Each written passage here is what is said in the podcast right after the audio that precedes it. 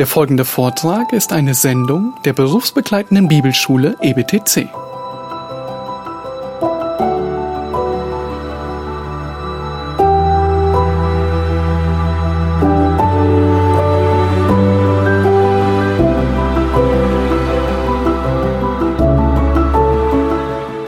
Im Chemielexikon finden wir folgende Erklärung für den Begriff Gift. Gift oder auch Giftstoff bezeichnet man einen Stoff, der Lebewesen Schaden zufügen kann. Die Toxikologie befasst sich mit diesen giftigen Substanzen, Tieren, Pflanzen und Mikroorganismen, mit den physiologischen Mechanismen der Giftwirkung und deren quantitativen Aspekten. Der durch ein Gift angerichtete Schaden kann in vorübergehender Beeinträchtigung, dauerhafter Schädigung oder Tod bestehen. Bei anhaltender schädigender Gifteinwirkung spricht man von chronischer Vergiftung, bei einer Gifteinwirkung, die umgehend zu einer Schädigung führt, von einer akuten Vergiftung. Heute lernen wir etwas über toxische Wirkung von Bitterkeit. Die warnende Beschreibung von Bitterkeit würde sich wahrscheinlich so anhören, der durch Bitterkeit angerichtete Schaden kann in vorübergehender Beeinträchtigung, dauerhafter Schädigung oder Tod bestehen. Bei anhaltender, ausbreitender Bitterkeit spricht man von chronischer Verbitterung, bei einer Bitterkeit, die umgehend zu einer Schädigung führt, von einer akuten Verbitterung. In so einer technischen Definition hört sich das Ganze gar nicht so dramatisch an. Je öfter man es liest, umso abgestumpfter werden wir. Aber wir müssen auf diesen allerersten Satz achten, nämlich was ist denn der Schaden dieser Vergiftung? Dieser erste Satz lautete, kann vorübergehende Beeinträchtigung hervorrufen oder dauerhafte Schädigung oder den Tod. Ist Gift sinnvoll, sich damit zu beschäftigen, zu wissen, was giftig ist und was nicht in unserem Leben? Nun, jeder gesunde Mensch wird darauf Acht haben. Und jeder gesunde Mensch wird vorsichtig sein. Und wenn er mal mit giftigen Stoffen arbeiten muss, wird er entsprechende Schutzmaßnahmen ergreifen, um sich nicht zu vergiften. Wir möchten uns heute die besondere Warnung aus Gottes Wort anschauen, die speziell an euch Ehemänner gerichtet ist. Bitterkeit, das Gift für deine Ehe. Natürlich gelten all diese Prinzipien auch für jede andere Beziehung. Wie in unserer Eheserie, in der wir, glaube ich, im Moment in Predigt Nummer 8 sind. Jede dieser Predigten und jede dieser Wahrheiten für jede Beziehung gelten. So ist doch dieser Ausruf und diese Warnung, die wir uns heute Morgen anschauen, insbesondere an uns Männer gerichtet weil es speziell eine besondere Herausforderung ist für uns Männer, die Bitterkeit. An diesem Gift krank zu werden oder sogar zu sterben. Jede Beziehung durchlebt Konflikte, jede Ehe stößt auf Konflikte. Immer wieder kommt dieses Muster durch von Adam. Er war's, Schuldverschiebung, sie war's oder letztlich vielleicht sogar Gott war's. Du hast mir ja diese Frau gegeben. Das alles hilft nicht, denn die Frage ist am Ende, wer trägt die Verantwortung? Es geht gar nicht darum, wer angefangen hat, wie im Kindergarten, sondern wer trägt die Verantwortung? Wenn ich angehalten werde von der Polizei und mein TÜV ist überzogen, dann bekommt tatsächlich gar nicht ich das Ticket, sondern der Brief geht an den Halter des Fahrzeugs. Der ist verantwortlich letztlich für die Korrektheit und die Ausführung dieses TÜVs. Genauso wird letztlich in allen Aspekten der Ehe und Familie von Gott der Ehemann zur Rechenschaft gezogen. Gott sieht den Mann als Haupt, als Leiter und wir haben in mehreren Predigten schon davon gesprochen. Zuletzt haben wir uns die Rolle der Ehefrau angeschaut und der Aufruf ihrer Unterordnung unter den Ehemann. Und heute sprechen wir über uns Ehemänner und die große Gefahr, dass wir unsere Ehen vor die Wand fahren.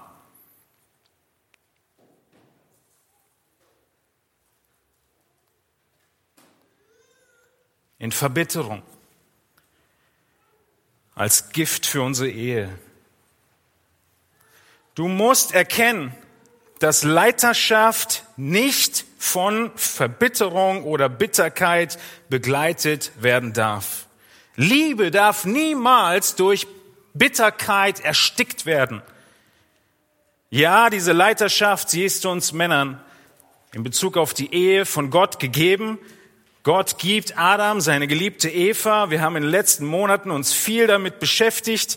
Ihr findet die Predigten alle auf der Webseite, falls ihr zum ersten Mal von dieser Serie hört.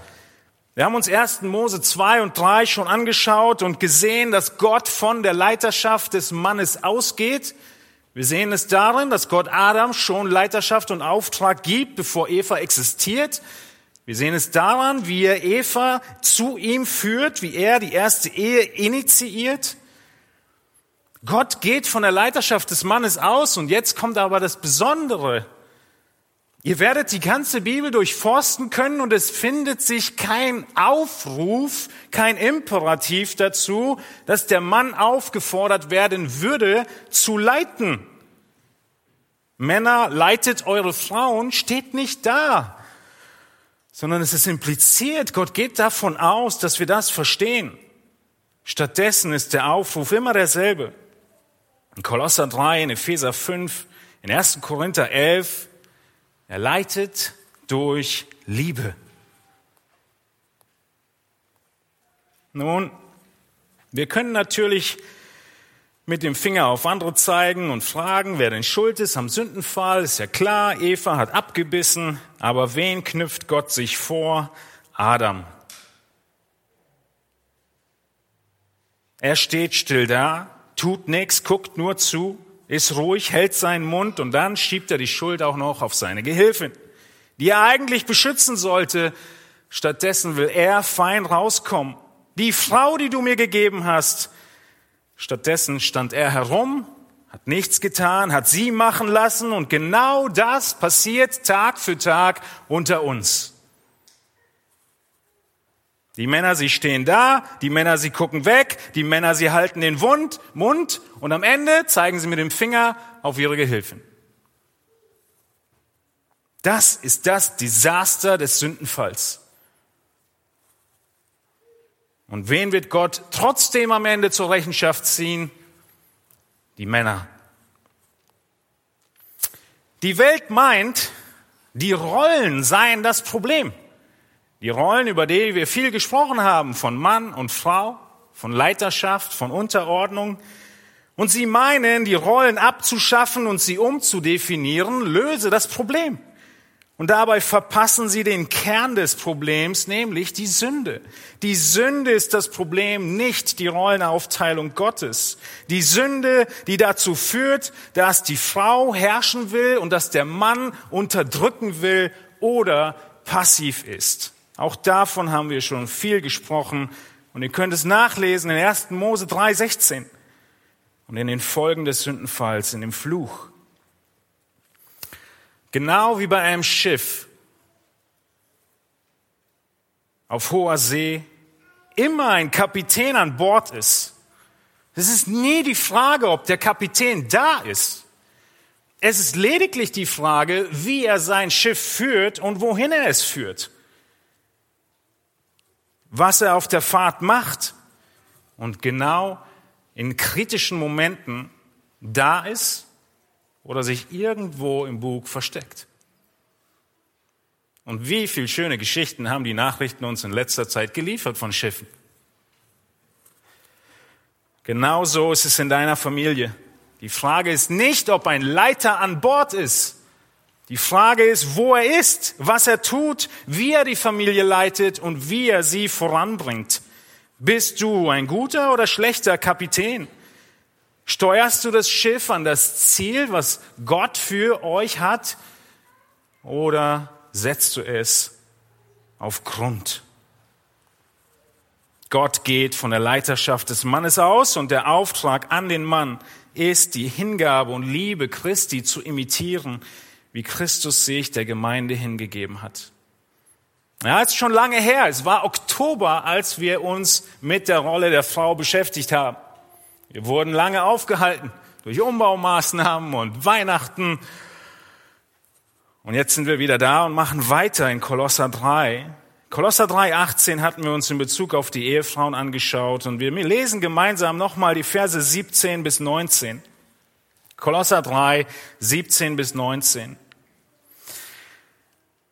Und was immer ihr tut in Wort oder Werk, das tut alles im Namen des Herrn Jesus und dank Gott dem Vater durch ihn. Ihr Frauen ordnet euch euren Männern unter, wie es sich gebührt im Herrn. Ihr Männer liebt eure Frauen und werdet nicht bitter gegen sie. In ähnlicher Weise haben wir uns auch das letzte Mal bei den Frauen die Parallelstelle im Epheserbrief angeschaut, Ihr findet die Parallelstelle zu den Männern in Epheser 5, 25. Eigentlich ein längerer Abschnitt. Ich bleibe mal bei diesem einen Vers im Moment. Ihr Männer liebt eure Frauen gleich wie auch der Christus die Gemeinde geliebt hat und sich selbst für sie hingegeben hat. Jesus Liebe ist der Maßstab für uns. Sich für die Gemeinde hingegeben hat, für die Gemeinde aufgeopfert hat, so soll sich der Ehemann seiner Frau hingeben, sich für sie aufopfern und sie, wie Epheser weiter beschreibt, heiligen, voranbringen, leiten, lieben, genau wie er sich selbst liebt, seine Frau lieben. All das hat Jesus für uns getan. Er hat uns geliebt. Jesus, er hat das für seine ganze Gemeinde getan. Dir ist es nur aufgetragen, diese eine einzige Person in diesem Universum so sehr zu lieben, nämlich deine Ehefrau. Nur in Bezug auf diese eine Person. Was Jesus für all, für viele Millionen Menschen getan hat, sich hingegeben hat, erwartet er von dir in Bezug auf deine Frau. Nicht in Bezug auf jedes Gemeindemitglied, nicht in Bezug auf alle Leute um dich herum, die Kollegen, jeden Menschen auf der Welt, deine Kinder, wird auch nicht gesagt, dass du dein Leben für sie hingeben sollst, aber für deine Frau.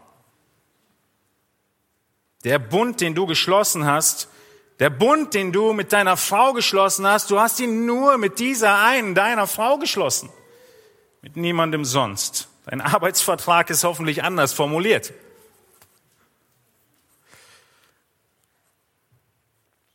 Wir müssen Leiterschaft leben. Lasst uns hineinschauen in Kolosser 3 in den Vers 19. In Vers 18 haben wir schon betont, dass auch dieser Vers, Kolosser 3, 18, ihr Frauen ordnet euch euren Männern unter, Leiterschaft des Mannes impliziert.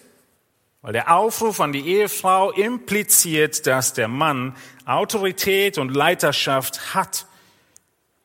Der Mann ist der Leiter, sonst würde diese Aufforderung keinen Sinn machen. Und nun kommen wir zu Vers 19. Ihr Männer, liebt eure Frauen und werdet nicht bitter gegen sie.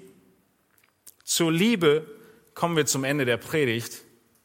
Wir fangen an mit der Bitterkeit, dieser Warnung vor Bitterkeit. Zuallererst schauen wir uns an, was Bitterkeit ist. Erstens sollen wir auf der Hut sein vor Bitterkeit. Eine große und eindringliche Warnung. Männer, seid nicht bitter gegen eure Ehefrau. Seid nicht bitter. Es ist äußerst interessant und bemerkenswert. Der Kolosserbrief ist ein sehr kurzer Brief. Vier kurze Kapitel.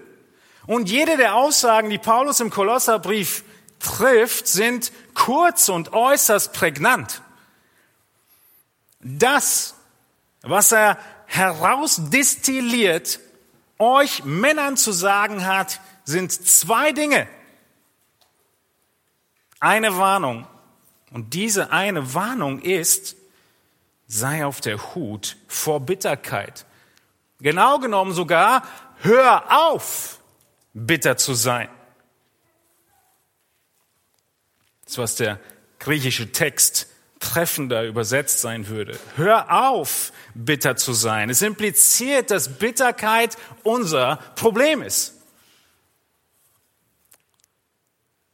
Es gäbe so viel zu sagen, worauf wir als Männer aufpassen müssen. Versteht mich nicht falsch. Aber Paulus ergreift diese eine Sache und diese eine Warnung heraus. Und offensichtlich ist es treffend genau das größte Problem. Nun, was ist Bitterkeit? Dieses Wort Bitterkeit wird nicht oft im Neuen Testament gebraucht.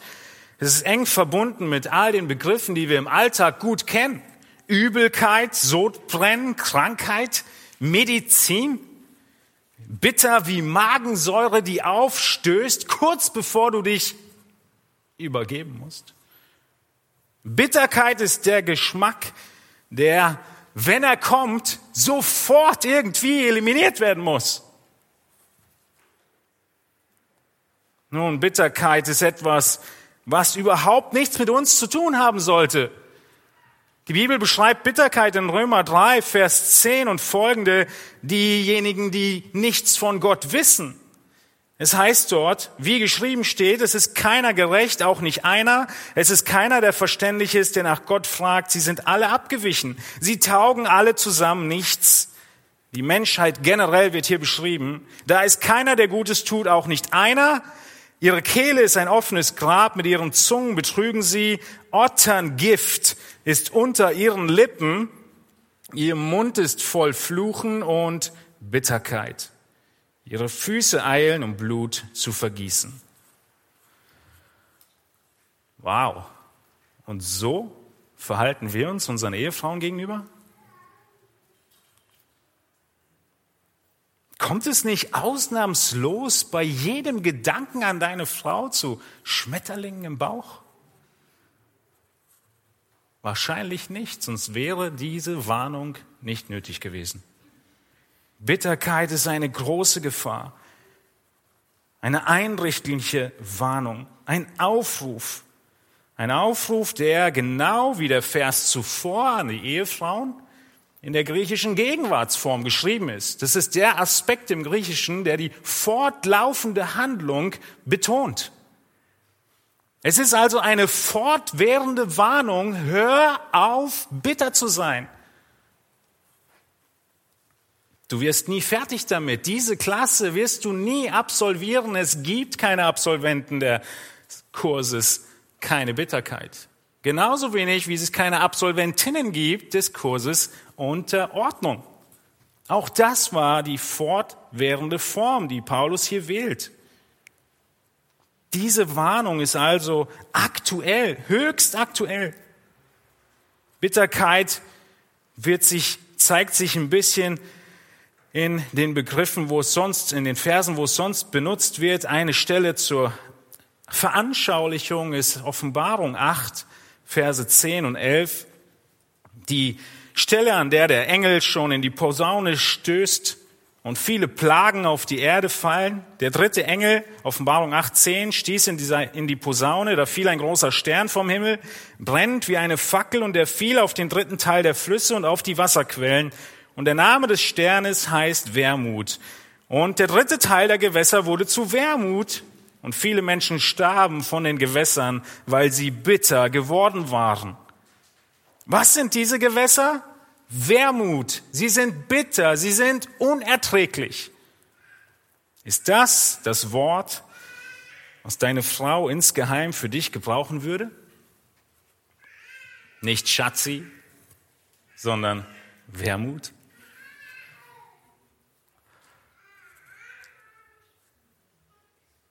Unerträglich. Beschreibt es dich aus Sicht deiner Frau? In welchen Momenten bist du so bitter gegen sie, dass du unerträglich wirst? Wir könnten auch sagen, Männer, hört auf, eure Frau Honey zu nennen und behandelt sie dann wie Essig. Bitterkeit, harsch sein, rau mit deiner Frau umgeben, umgehen, das ist die Warnung von Gott heute Morgen an dich. Davor müssen wir uns hüten. Die neue Genfer Übersetzung, sie schreibt in diesem Vers, sie übersetzt diesen Vers mit den Worten, geht nicht rücksichtslos mit euren Frauen um. Aber nicht rücksichtslos mit unseren Frauen umzugeben, schränkt die Bedeutung viel zu sehr ein. Rücksichtsvoll zu sein klingt ein bisschen nach 1. Petrus 3, mit Einsicht bei unseren Frauen zu wohnen. Aber das geht hier viel weiter. Die Warnung ist viel drastischer. Du sollst deine Frau Ehrerbietung zeigen, deine Liebe zeigen. Woher kommt diese Bitterkeit? Sie wird im Text der aufopfernden, bedingungslosen Entscheidung zu lieben gegenübergestellt. Ihr Männer liebt eure Frauen und seid nicht bitter gegen sie. Die beiden gehören also irgendwie zusammen. Ich könnte hier durch die Reihen gehen, dem Publikumsmikrofon und jeden von euch fragen, liebst du deine Ehefrau? Jeden einzelnen Mann. Liebst du deine Ehefrau, wie Christus die Gemeinde liebt? Und du würdest sagen, ja. Und du würdest sagen, ja. Du würdest sagen, selbstverständlich. Ja, klar würde ich für meine Frau sterben. Nun, deshalb brauchen wir Männer etwas, um unsere Liebe etwas konkreter messbar zu machen. Wir brauchen diese konkrete Frage, diese konkrete Warnung, sei nicht bitter. Das ist nämlich das Gegenteil der Liebe. Wer seine Ehefrau ablehnt und bitter ihr gegenüber wird, hatte wahrscheinlich Hoffnungen, Erwartungen, die nicht erfüllt wurden. Bitterkeit kann auch kommen, weil der Mann einen Fehler bei der Frau sieht. Bitterkeit kann kommen, wenn du Ärger und Feindseligkeit Raum gibst zwischen euch. Du wirst bitter, auch wenn du die andere Person minderwertig ansiehst. Ein Dienstmädchen vielleicht? Wenn du dich dabei ertappst, diese ebenbürtige Gefährtin fürs, Reden, fürs Leben, mit ihr zu reden, als würdest du mit deiner Tochter reden, dann ist diese Warnung eine ernste Warnung an dich. Ich rede nicht von irgendwas und irgendjemandem in irgendeinem anderen Land. Ich habe selbst miterlebt wie ein Mann mit seiner Frau redet und du denkst, meine Güte, sie ist doch nicht dein Dienstmädchen, sie ist doch nicht deine Tochter.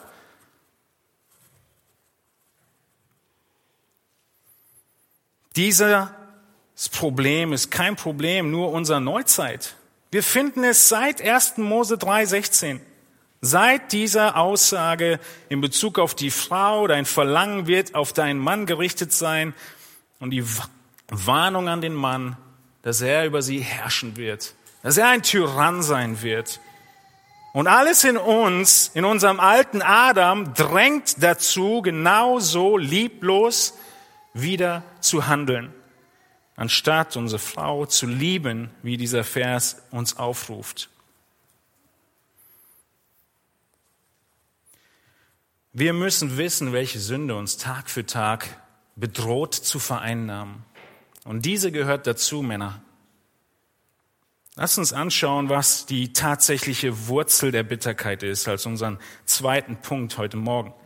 Was sind die tatsächlichen Wurzel von Bitterkeit? Wieso sind wir so bitter gegenüber unseren Ehefrauen? Warum dieses, dieser anhaltende Kampf? Unsere Frauen sind doch toll. Ja. Und ich liste euch auf, dass wir bitter werden über vollkommen unlogische Dinge, wir werden Ding, bitter über Dinge, die eigentlich Gott erfreuen. Und wir werden bitter über Dinge, die am Ende nur unsere Selbstsucht bezeugen. Wir werden bitter über Dinge, die vollkommen logisch sind. Jeder von uns würde sagen, wenn ich morgen in einen Laden fahre, wo ich ein Produkt wesentlich günstiger bekomme, dann kaufe ich es heute nicht. Der Mann kommt aber nach Hause, das Produkt ist nicht da, da regt sich auf und ist bitter. Ist doch vollkommen logisch. Du hättest es genauso gemacht. Es ist einfach eine Erwartungshaltung, dass jeder deine Gedanken lesen muss von den Lippen und sie gestern umgesetzt haben muss. Es geht noch weiter. Unsere Bitterkeit geht sogar in Dinge hinein, in Bereiche hinein, die Gott erfreuen. Unser Ehepartner tut vielleicht etwas, was dem Herrn Freude bringt.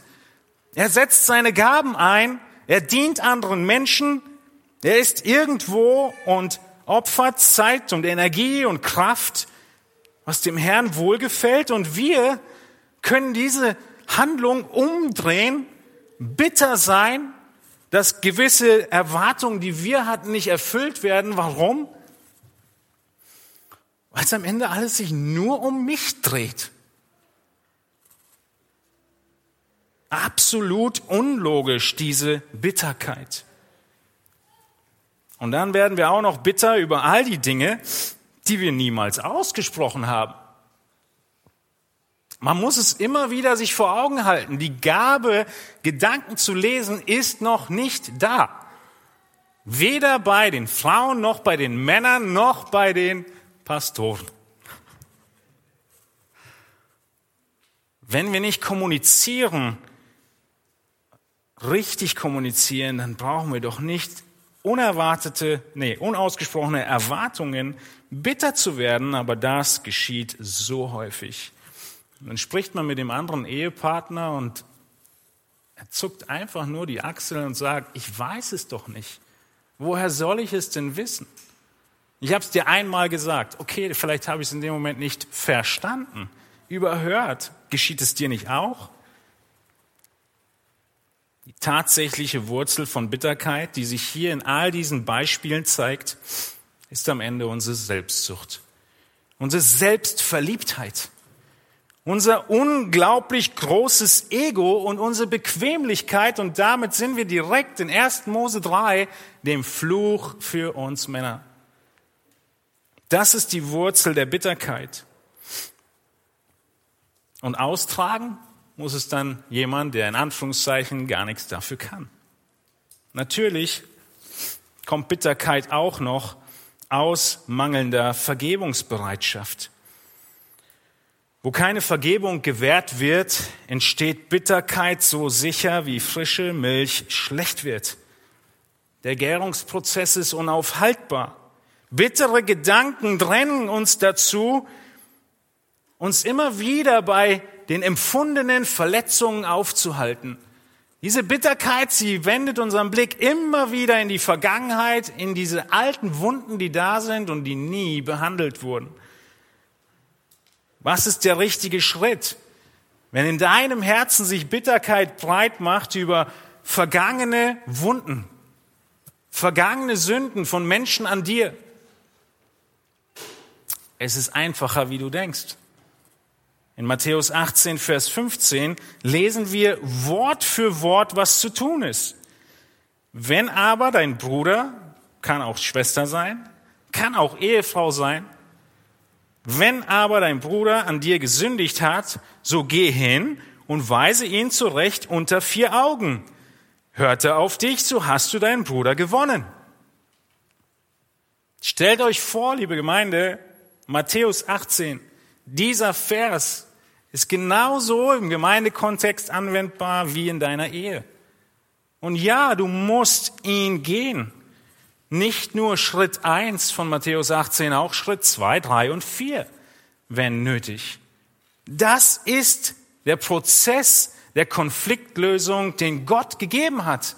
Aber du kannst nicht bei Bitterkeit verbleiben und das ganze Ding gegen die Wand fahren. Wenn du deinen Ehepartner auf Sünde gegen dich hinweist und er unbußfertig ist, wirst du nach entsprechender Zeit und Gebet diese Sünde mit zwei oder drei Zeugen zusammen ansprechen.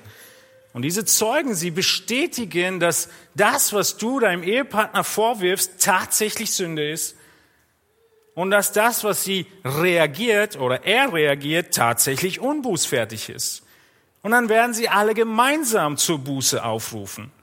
Genau so geht dieser Prozess voran. Stattdessen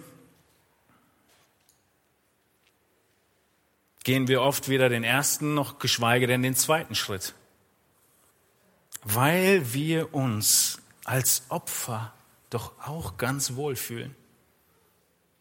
Hin und wieder mal ein bisschen bitter lemon ist doch nett. Okay, aber hin und wieder mal ein bisschen Gift? Nein, das ist keine Option. Wie hört sich das an? Diese bitteren Gedanken, sie drängen immer wieder, dass wir über die vergangenen, empfundenen Verletzungen nachdenken. Und das wiederum, dass wir dann diese Verletzung nicht ansprechen, ist wieder ein Ungehorsam auf deiner Seite und eine Sünde deinerseits, weil du Matthäus 18, 15 nicht praktizierst. Und du bist überhaupt nicht fein raus. Diesem Denken müssen wir den Kampf ansagen. Wir wissen nun, wie die Bitterkeit aussieht. Wir wissen, was ihre Wurzel ist, was ihre Früchte sind, wollen wir uns drittens anschauen. Was sind die Früchte von Bitterkeit? Wie erkennt man sie nach außen hin? Weil vielleicht sitzt du da und sagst, oh, toller Text heute Morgen, weil das tangiert mich gar nicht. Diese Früchte zeigen sich wie folgt. Erstens in Taten, zweitens in Worten und drittens in Gedanken. Die Früchte von Bitterkeit zeigen sich am drastischsten in Taten. Die größte Bitterkeit nennen wir häusliche Gewalt. Ein Begriff, wo du denkst, das trifft nie auf mich zu. Habe ich nichts mit zu tun. Aber genau das, was 1. Mose 3,16 sagt, die Tyrannei des Mannes über seine Frau, ist am Ende häusliche Gewalt. Es ist dieses ganz bewusste Druckmachen vom Mann gegenüber seiner Frau.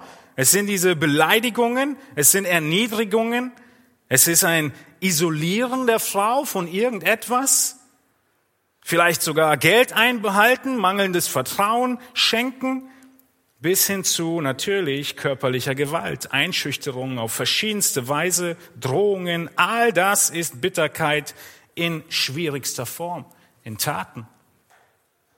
Aber Bitterkeit in Taten drückt sich auch in ganz einfachen, alltäglichen Gesten aus. Bitterkeit in Taten, im physischen drückt sich auch aus. Wenn du deinem Ehepartner die ganz normalen alltäglichen Zuneigungen entziehst, du kommst oder gehst nach Hause und es gibt gar keinen Kuss mehr, das Strahlen im Gesicht zur Tür hereinzukommen ist längst Vergangenheit. Ich weiß nicht, wann es das letzte Mal war, dass er oder sie die Hand um meine Schulter gelegt hat, einfach nur zu zeigen, dass ich dich wertschätze. Auch das ist Bitterkeit in Taten. Oder dieses typische Bild von Mann und Frau, der Sommer kommt, wir fahren gerne Fahrrad, die Pärchen fahren Fahrrad und der Mann 200 Meter vorneweg. Auch das ist Bitterkeit in Taten. Und beim Spazierengehen sind es halt 20 Meter. Was drückt er denn aus? Mangelnde Liebe. Der erste Teil von Kolosser 3, 19. Mangelnde, aufopfernde Liebe, ein Mangel daran, einfach nur da zu sein, wo sie ist. Er drückt aus, kannst du nicht ein bisschen schneller gehen? Und genau da, wo Bitterkeit an die Tür klopft, müssen wir auf der Hut sein. Bitterkeit in Taten, Bitterkeit in Worten drückt sich aus, auch auf verschiedene Formen. Da ist jeder Mann ein bisschen unterschiedlich. Der eine hat die lose Zunge und die Worte auch der Bitterkeit und Verletzung und der Wermut. Sie sprudeln nur so raus wie ein Leck der Berliner Wasserbetriebe. Und andere ziehen sich zurück und sind die Schnecke in ihrem Häuschen. Auch das ist zerstörerisch. Die Sprüche sind voll von Warnungen, was du mit deiner Zunge alles anstellen kannst. Ein paar dieser Sprichwörter. Sprüche 16, 27. Ein heilloser Mensch gräbt nach Unheil und in seinem Munde ist's wie brennendes Feuer. Seht ihr, sein Mund ist wie brennendes Feuer. Das, was er anspricht, ist wie wenn ein Drache Feuer gespuckt hätte. Am Ende ist nur Zerstörung zu sehen. Sprüche 21, 23, wer seinen Mund und seine Zunge behütet, behütet seine Seele vor mancher Not. Achte darauf, was aus deinem Mund rauskommt. Fang an zu reden über die guten Dinge. Es geht nicht darum, dass du jeder Aufruf hast, nicht mehr zu kommunizieren. Das ist ja genau Teil des Problems. Sondern die verletzenden Worte, die kannst du getrost weglassen. Ladies, auch wenn ihr es nicht, euch nicht vorstellen könnt, wir Männer brauchen Rückmeldung, wenn Worte verletzend oder irritierend waren. Ja, wir verhalten uns immer wieder wie der sprichwörtliche Elefant im Porzellanladen. Der Punkt beim Elefanten ist nur, der weiß gar nicht, was er falsch gemacht hat. Wir brauchen das Gespräch. Die Sprüche haben noch mehr Verse dazu. Sprüche 15.4, eine heilsame Zunge ist ein Baum des Lebens, ist aber Verkehrtheit an ihr, verwundet sie den Geist. Mit deinen Worten kannst du also die beste Salbe, die es auf dieser Welt gibt, auf eine Wunde deiner Frau auftragen und mit deinen Worten allein kannst du ganz ohne eine Bewegung deine Frau verwunden. Genau das steht da. Ist verkehrt an ihr, verwundet sie den Geist. Und deshalb achte auf deine Worte. Achte darauf, wie Bitterkeit in Worten zum Ausdruck kommt und nimm diese Gedanken gefangen. Und da kommen wir zu unserem dritten Aspekt. Es sind nicht nur die Taten, das Heftigste und die Worte, die scheinbar nicht so heftig sind, aber oft dennoch. Und am Ende das, woher alles rührt, nämlich die Gedanken als Frucht von Bitterkeit. Wenn du über deine Gedanken nachdenkst, ja, das kannst du tun, dann kannst du Bitterkeit erkennen. Die ersten Gedanken, die kommen, wenn du eine Situation siehst, die ersten Gedanken, wo du merkst, das hast du nicht erwartet oder du hast etwas erwartet und bekommst es nicht. Welche Reaktion kommt und brodelt in dir hoch? Wie gehen wir damit um? Wir stellen uns die Frage, was kommt denn aus Christus heraus? Was kommt aus Christus heraus, wenn wir mit ihm nicht so umgehen, wie er das gerne hätte? Was kommt aus Christus heraus, wenn die Dinge nicht so laufen, wie er sie geplant hatte? Das funktioniert gerade dann nicht ganz so, die Illustration, aber wie geht Christus mit dir um, wenn du seinen Vorstellungen nicht entsprichst? Ich sag dir, wie er mit dir umgeht. Er ist reich an Erbarmen um seiner großen Liebe willen, mit der er dich geliebt hat. Als du noch tot warst in Übertretungen, hat er dich mit sich selbst lebendig gemacht. Du bist aus Gnade errettet. Das ist Kolosse 1. So geht Christus mit dir um. Das sind die Gedanken, die Christus kommen, wenn du ihn enttäuscht.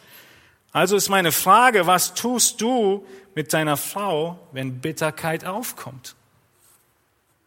Diese enttäuschenden Situationen, diese unerwartet schreckliche Geschmack von Magensäure, der sich in deinem Mund befindet, wo du doch gerade Kuchen erwartet hast. Was tust du? Es sind schwierige Situationen und deshalb gibt uns die Schrift Anleitung. Wir schauen auf Christus. Hebräer 4 sagt, wir rennen zu Christus und klammern uns an ihn. Hebräer 4 sagt, wir kommen und laufen zu ihm, zum Thron der Gnade, zu und mit rechtzeitiger Hilfe. Bevor wir fallen, laufen wir zu ihm und sagen, Hilf! Und er steht bereit und will helfen. Ja, auch wenn du gefallen bist, kannst du kommen. Das ist dann 1. Johannes 1, 8 und 9. So reagieren wir auf die Gedanken. Wir nehmen sie gefangen und laufen zu Christus. Nun, wir haben gesehen, was die was Bitterkeit ist, wo die Wurzel von Bitterkeit ist und was die Früchte von Bitterkeit sind, kommen wir zu dem wichtigen Teil, nämlich dem Gegengift zur Bitterkeit. Wir müssen das Gegengift der Bitterkeit anwenden. In einem Film kann sich die ganze Handlung nur darum drehen, ein Gegengift zu finden. Zu irgendeiner Person, die vergiftet ist. Nun, wie gut, dass die Suche nach dem Gegengift bei uns sehr schnell beendet ist. Wir müssen einfach in den ersten Teil des Verses hineinschauen. Männer, liebt eure Frauen. Da ist das Gegengift. Heißt aber noch längst nicht, dass du nicht auch alles aufopfern müsstest, um dieses Gegengift zur Anwendung zu bringen. Das Gegengift ist diese Agape-Liebe. Wahrscheinlich habt ihr es schon gedacht euch. Aber ja, diese Aufforderung, dieses Verb ist, wir Männer sollen unsere Frauen mit dieser Agape-Liebe lieben. Und auch hier wiederum die Zeitform des fortwährenden Liebens, ohne aufzuhören, ohne Voraussetzungen, ohne Erwartungen. Und deshalb steht die Bitterkeit dieser Liebe direkt gegenüber. Bei der Bitterkeit hast du Erwartungen, die verletzt werden und du sündigst mit Bitterkeit. Bei der Agape-Liebe hast du keine Erwartungen. Es passiert vielleicht auch nichts, aber du wirst auch nicht verletzt weil du von vornherein eingestimmt bist, ich will lieben ohne Voraussetzung. Und darüber haben wir schon eine ganze Predigt gehalten in der Serie. Das Gegengift ist Liebe. Und das Gegengift der Sünde, der Bitterkeit, die aus mangelnder Vergebung kommt, ist natürlich Vergebung. Lasst uns dazu einmal 2. Korinther 2 anschauen. Wenn also Sünde an dir zu deiner Bitterkeit führt, hier spricht Paulus davon, was es mit der Vergebung auf sich hat. Im 2. Korinther, da waren nämlich auch Leute, die einander vergeben mussten. Wem ihr aber etwas vergebt, dem vergebe ich auch. Denn wenn ich auch jemand etwas vergebe, so vergebe ich es um euretwillen vor dem Angesicht Christus. Vers 11 ist der Knackpunkt. Damit wir nicht von dem Satan übervorteilt werden, seine Absichten sind uns nämlich nicht unbekannt. Paulus hier in 2. Korinther, er schlägt die Brücke dazu, dass deine Vergebung der Schlüssel dafür ist, dass Satans Spiel unterbrochen wird. Und deine mangelnde Vergebung, also deine Bitterkeit, spielt ihm voll in die Karten. Nein, ich untertreibe. Du bist und wirst sein Handlanger. Diese Übersetzung ist schwer zu verstehen damit wir nicht vom Satan übervorteilt werden. Wer hat dieses Wort das letzte Mal benutzt in seinem Alltag? Es ist eigentlich einfach. Damit du nicht vom Satan für seinen Sieg gebraucht wirst, steht da. Satan gebraucht jede Beziehung, in der keine Vergebung ausgesprochen wird, für seinen Sieg. Denn wenn er schon nicht den Gläubigen komplett aufhalten kann, dann lässt er sie wenigstens zanken und hat vollkommenen Sieg. Frage, willst du dem Satan etwa zum Sieg auch nur in einer einzigen Schlacht verhelfen? Ich gehe davon aus, nein. Und deshalb brauchst du Vergebung. So wichtig ist die Vergebung, so wichtig, denn es ist eine der wichtigsten Taktiken Satans, um Uneinigkeit zu äh, bringen und die Gläubigen zu lähmen. Es ist genau hier. Diese Taktiken sind uns nicht unbekannt. Paulus nennt es als Motivation für Vergebung.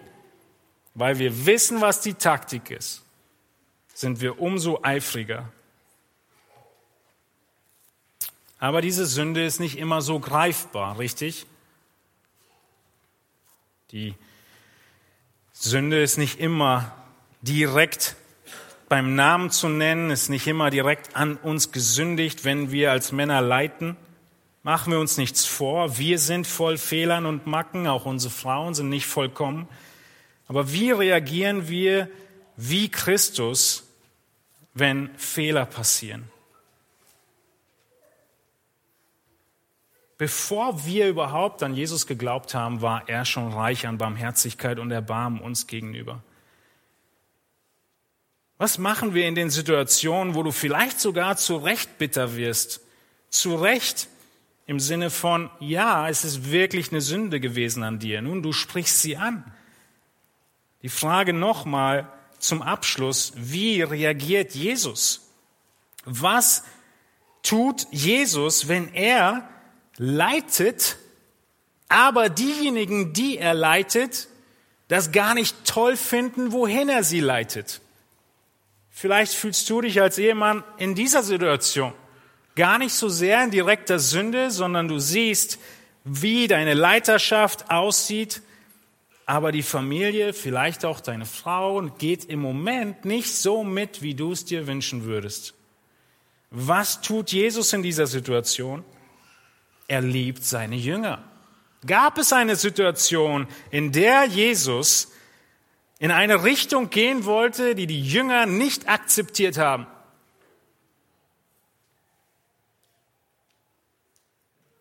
Ja, gab es. Es war eine schwere Entscheidung, die Jesus zu treffen hatte. Und die Jünger konnten gar nichts damit anfangen. Jesus wusste aber ganz genau, es ist der Wille seines Vaters, dass er diese Entscheidung trifft.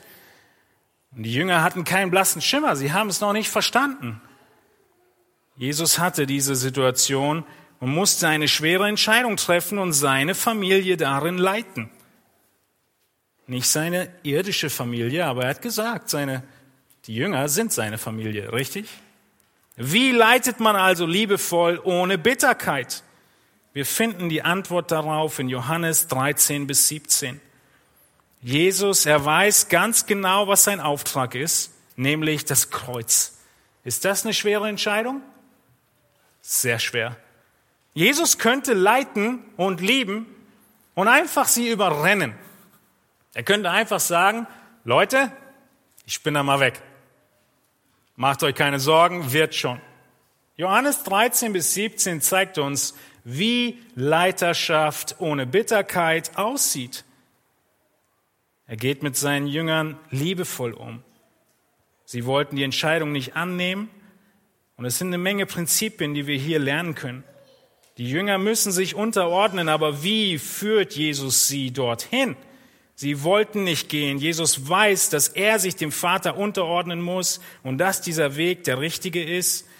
Und so kann es auch in unserem Leben Phasen, Tage, Situationen geben, in denen wir als Männer wissen, was zu tun ist und möchten unsere Familie leiten. Jesus, er investiert sich in seine Jünger. Er nimmt sie zu sich und er macht ihnen deutlich, dass das Kreuz der Weg ist, den er gehen muss. Was hier am deutlichsten wird, ist, die größte Last trägt der Leiter. Die größte Last tragen nicht die Jünger, sondern Jesus. Er schiebt nichts davon ab. Stattdessen hilft er seinen Jüngern und tröstet sie und bereitet sie vor auf das, was kommen wird. Im ersten Vers von Johannes 13 lesen wir schon, Jesus wusste, dass seine Stunde gekommen ist, zum Vater zu gehen. Er wusste, was der Plan ist, er wusste, was die Verheißung ist und er leitet seine Jünger.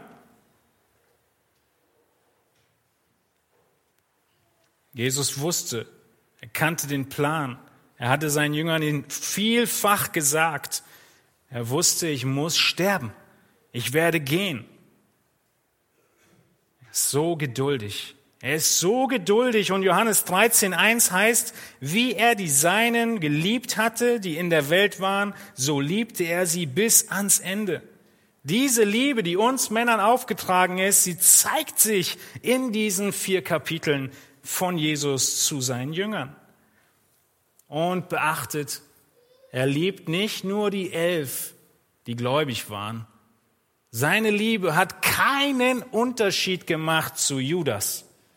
Also ganz egal, wie geistlich du deinen Ehepartner siehst, die Liebe darf sich nicht unterscheiden. Judas hat die gleiche Fußwaschung bekommen und das gleiche, die gleiche Worte bekommen, alles gleich. Jesus, er sorgt voraus, er sagt ihnen, ich gehe voraus und in 14.2, ich werde euch Wohnung bereiten. Er tröstet sie, habt keine Angst, ich gehe vorne weg, ihr seid nicht alleine. Er lässt sie nicht im Regen stehen, er beschönigt aber auch nichts. Er macht ihnen deutlich, der Heilige Geist wird kommen. Es wird schwer sein, es wird Herausforderungen geben. All das nennt Jesus beim Namen. Es wird schwer. Kapitel 16, Vers 33, dies habe ich zu euch geredet, damit ihr Frieden habt. In der Welt habt ihr Bedrängnis, aber seid getrost, ich habe die Welt überwunden. Kapitel 14, dass der Heilige Geist kommen wird. Und in Kapitel 17 der Höhepunkt, was tut Jesus?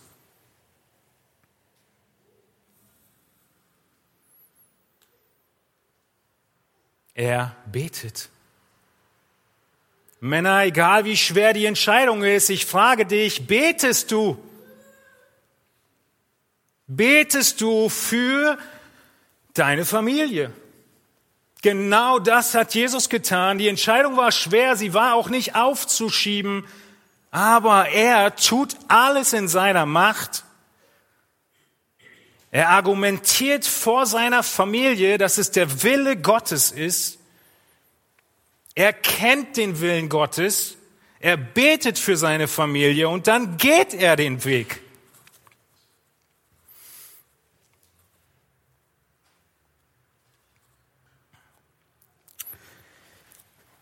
In dem Heft von Paul Washer, äh, Der Zweck der Ehe, beschreibt er ein Beispiel aus seinem Leben und eine Begebenheit. Er schreibt dort, stellt euch vor, ich muss eine wirklich große Entscheidung treffen, zum Beispiel, ob wir umziehen an einen anderen Ort im Land oder irgendeine andere wichtige Entscheidung. Treffe ich als Haupt des Hauses einfach diese Entscheidung? Nein, ich bete darüber, ich bespreche es mit meiner Frau.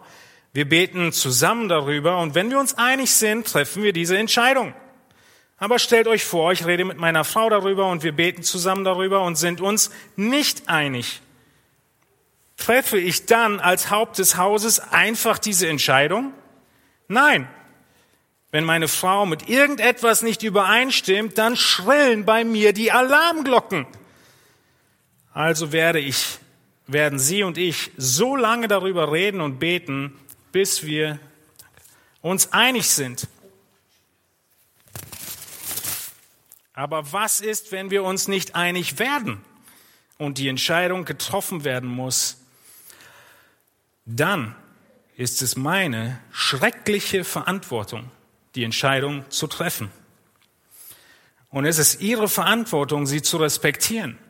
Wenn ich richtig gelegen habe, dann sollte ich nicht zu ihr gehen und sagen, siehst du, ich hab's dir doch gesagt. Und wenn sich im Nachhinein herausstellt, dass ich falsch gelegen habe, dann sollte sie das auch nicht tun. Die Entscheidung muss getroffen werden. Ich muss sie treffen. Begreift ihr, was für eine schreckliche Verantwortung das ist? Wenn ich meine Familie anführe und ich liege falsch, dann muss ich mich vor dem Thron Gottes verantworten. Aus diesem Grund betet meine Frau für mich. Und sie ist gnädig mit mir, denn sie weiß, dass ich vor Gottes Thron stehen und Rechenschaft ablegen muss.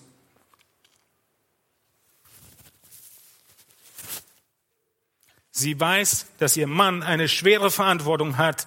Wenn ich falsche Entscheidungen treffe, kann ich damit meine ganze Familie verletzen. Ein Ehemann, der nicht geistlich ist und der seinen Sinn nicht im Wort Gottes erneuert, um den Willen Gottes zu kennen, ist eine Gefahr für seine Familie. Liebevolles Leiten ohne Bitterkeit. Genau so sieht es aus. Wir haben damit begonnen, festzustellen und zu wiederholen, dass wir Männer Rechenschaft ablegen müssen. Es ist der Mann, der Leiter. Gott setzt es voraus. Gott gibt ihm Verantwortung. Und es ist die Gefahr der Männer, in Unterdrückung oder Faulheit zu reagieren, als größter Punkt des Sündenfalls und deshalb diese große Warnung vor dem Gift der Bitterkeit. Diese Bitterkeit zeigt sich und kommt aus unserer Selbstsucht. Und das Gegengift ist die selbstlose Liebe. Christus, er hat es vorgemacht. Er hat selbstlos geliebt. Er hat alles getan. Und du kannst im Kolosserbrief einfach eine Seite zurückblättern und dir anschauen, was er getan hat. Und der ganze Kern deiner Motivation ist in 3 Vers 1 zu finden. Wenn du nun mit Christus auferweckt worden bist, so such das, was droben ist, wo der Christus ist, sitzen zu Rechten Gottes. Du trachtest nach dem, was im Himmel ist. Du lernst Gottes Willen kennen und dann leitest du liebevoll ohne Bitterkeit. Hab Acht vor dem Gift der Bitterkeit. Wir werden stille, ich bete mit uns, ihr dürft aufstehen dazu. Herr Jesus Christus, wir wollen auf dich schauen, wenn wir diese Worte hören. Insbesondere wir Männer kommen vor deinen Thron und wollen Buße tun für die Momente der Bitterkeit, vielleicht schon Verbitterung in den letzten Tagen, Wochen, ja, vielleicht Monaten. Himmlischer Vater, wir müssen uns vor Augen halten, wie groß dein vergebendes Handeln in unserem Leben ist. Sodass mit den Kleinigkeiten, die auch in unserem Leben passieren, wir freigiebig und gerne vergeben. Herr, dieses Gift der Bitterkeit, ja, es kann sogar zum Tod führen. Denn du sagst deutlich, dass diejenigen, die nicht bereit sind zu vergeben, keinen Anteil haben am Himmelreich. Herr, bewahre davor. Wir wollen dich bitten, dass wir heute, wo wir deine Stimme hören, Buße tun. Wir wollen beten, dass unsere Beziehungen bewahrt werden davor. Wir wollen beten, Herr, dass unsere Ehefrauen uns dabei helfen, diese Bitterkeit aufzudecken Bitterkeit schnell anzusprechen und ihrerseits uns Stütze darin zu sein, dagegen anzukämpfen. Genauso wie wir sie liebevoll leiten wollen und die Unterordnung nicht herausfordernd machen wollen. Herr Jesus, wie wundervoll ist dein Vorbild der Leiterschaft, der Liebe, der Hingabe und der Aufopferung. Und das ist unser Auftrag. Und wir wollen ihn erfüllen Immer wieder Gnade bei dir finden, wo wir versagen und um die Hilfe deines Heiligen Geistes beten für die nächste Woche, uns vor Bitterkeit zu hüten und aufopfernd unsere Frauen und unsere Familien zu lieben, zu deiner Ehre. Amen.